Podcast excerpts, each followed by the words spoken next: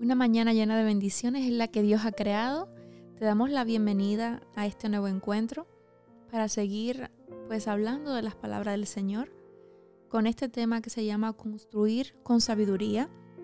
Y leemos el texto bíblico que se encuentra en Jeremías 1.10. Dice la palabra del Señor, mira que te he puesto en este día sobre naciones y sobre reinos, para arrancar y destruir, para arruinar y derribar, para edificar y plantar. Un gran sector de la iglesia ha creído que la propuesta del cristianismo es la de hermosear la vida que poseemos. De esta manera, la persona que llegue al arrepentimiento y se incorpora a la iglesia del Señor frecuentemente experimenta modificaciones muy leves en su vida.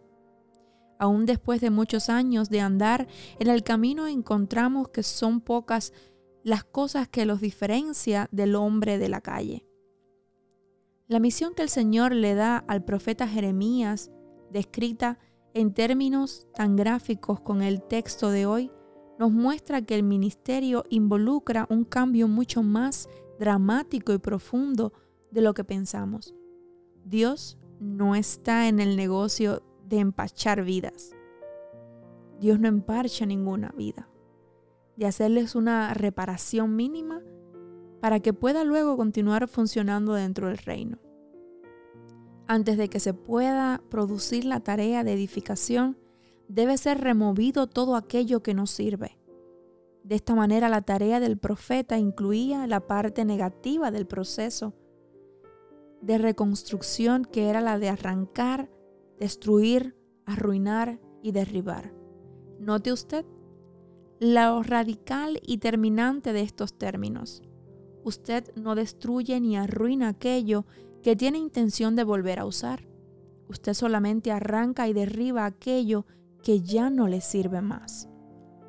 Creo que muchos pastores se sienten frustrados porque están involucrados en proyectos donde pretenden darle una lavada de cara a cosas que en su esencia están podridas. Son muchas las técnicas y metodologías del mundo que hoy nos venden los expertos del crecimiento de la iglesia, la gran mayoría de las cuales ni siquiera han sido adaptadas a la iglesia, sino simplemente transferidas tal cual existen en el mundo empresarial. Muchos son los cristianos que quieren retener todas las comodidades y modalidades del mundo mientras viven una vida espiritual predecible e insulsa. Muchos son las congregaciones que dan testimonio de tener más en común con los ciudadanos de este mundo que con los del reino. Aunque usemos pintura de la más blanca para tornar impresentables estas cosas, su esencia no puede ser redimida. El único destino adecuado para ellos es de la destrucción. Seguramente a esto apuntaba Jesús cuando dijo, Nadie corta un pedazo de un vestido nuevo y lo pone en un vestido viejo, pues si lo hace, no solamente rompe el nuevo, sino que el remendado saca de él no armoniza con el viejo. El principio que señala es claro. Llega un momento en que el vestido viejo está tan desgastado que no vale la pena repararlo. La solución es tirar el vestido viejo y guardar el paño nuevo para otra cosa.